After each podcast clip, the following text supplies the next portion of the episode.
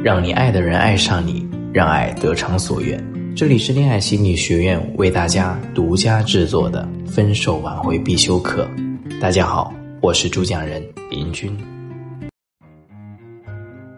欢迎大家回到我们的情感挽回课堂。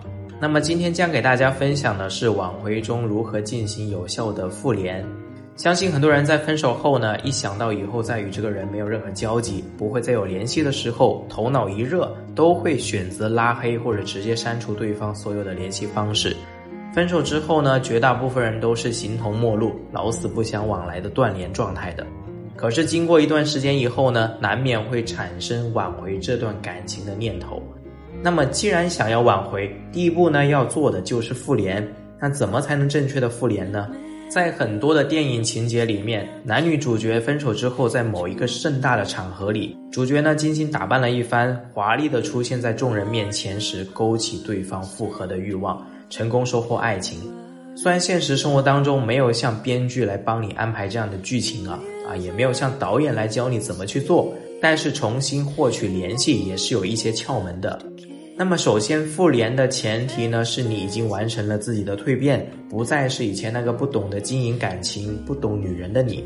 挽回的根本之处呢，不在于你对他的态度，而是在于你自己的行为。只有你全面提升了，更具有魅力了，他自然而然的就会被你所吸引。那么，我们再次建立联系才有意义。其次呢，就是要做好充分的了解。在复联之前呢，要对对方的状态有一定的了解啊。如果说别人的生活状态过得挺好的，而且还出现了新的恋情，那你的出现呢，将会打破他原有的生活状态。如果这个时候你还是一味强求的话，无形当中也会给对方生活增加压力。所以我们要根据情况适度的去进行。第三，就是在复联以前要想好一个合适的理由。因为之前你不由分的说就和对方断联了，然后又莫名其妙的想要复联，换位思考一下，这个时候呢，对方肯定会觉得自己可有可无，在心里没有什么重要的地位，不然也不会这样被你呼之来挥之去的。所以说要找到一个合理的复联的理由，理由呢最好是能够表达诚意的态度，根据不同的情况进行。有的情况是女方将你删除拉黑的。那这种情况呢，你们的复联就要根据对方的态度进行。当对方的情绪稳定之后，我们再做相应的打算。那第四呢，就是正确的角色定位。想要成功复联的话，已经说明对方心里对你的不好印象已经淡化了。与此同时，你也可以展开二次吸引了。但是你始终要保持一个普通朋友的身份与他相处。一旦你超出了朋友之间的界限，太过于热情，就容易引起对方的不适。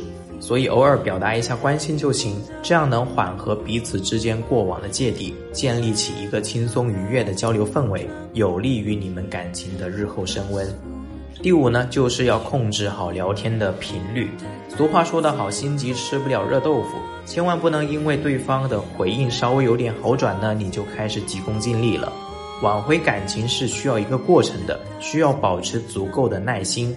在复联以后呢，控制好聊天的频率，能短则短，尽量简洁明了的表达自己的意思即可。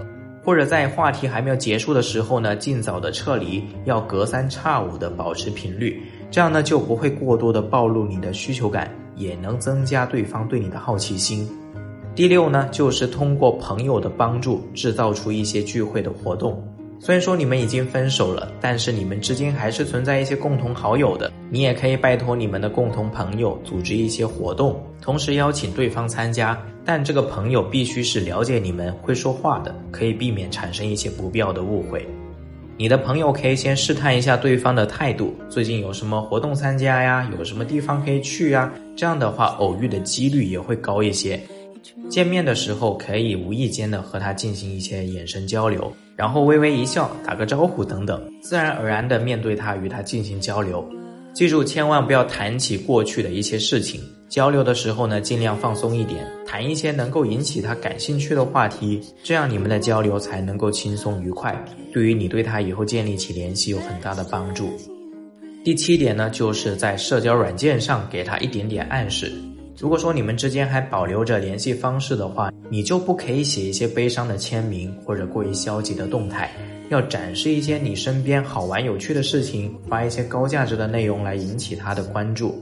例如说和一些朋友去爬山啊、运动啊、聚会郊游啊，或者说发一些漂亮的风景啊、有趣的自拍啊等等，展示你生活当中积极的一面，你的一些兴趣爱好、工作、你的健康的生活状态等等等等。当这种高价值展示持续了一段时间之后，就可以吸引到对方关注你的生活，你就可以慢慢的开始给他一些暗示。在你们的共同群里去活跃一下，或者说你们共同交集的地方去活跃一下，和其他的群友也说一下比较有趣的事情啊，积极乐观的话题啊，让他注意到你。在微信上看到他发朋友圈、发动态的时候呢，也适时的去点赞、评论一下，表示着你还是关注着他的生活的。但是呢，不要和他过多的去交流，不要给他压力。更不要提及以前过往的一些事情，不然的话呢，反而会增加你的需求感，给对方带来很大的压力。让他想一想，你明明有关注他，为什么还不跟他说话呢？这样呢，也会产生一种好奇，甚至说他会主动的联系你。那么这个时候呢，就是你跟他开始沟通的时候了。第八呢，就是主动联系对方，主动出击。主动联系对方是一种积极追求结果的行为，但必须要经过一段时间的冷静期之后才能采取。当在社交软件上，他与你开始有了一定的互动，比如说你们的动态相互点赞、评论，有了一定的交流，那这个时候呢，我们的关系就没有那么紧张了，对方呢也不会那么反感你，所以这个时候你去主动跟对方交流，就不会显得那么唐突，不会有太大的压力。你也可以通过打电话借口说还一些东西啊，或者说求助一些事情之类的，类似于这样的借口啊等等。如果说他说好的话，那你就可以跟他约个时间地点去见面啊。如果说他不需要的话，那你就可以说，那我可以通过快递邮寄的方式寄到你那里，你注意签收一下。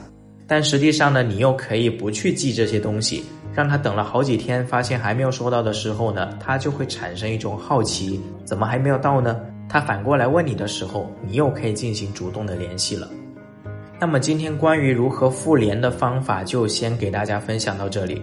如果说同学们在挽回过程当中遇到任何的问题疑惑，都可以加我的微信“恋爱心理学五二一”，恋爱心理学汉语全拼加数字五二一，发送你的问题，我将为你做具体情况具体分析。好，我们下一节课再见。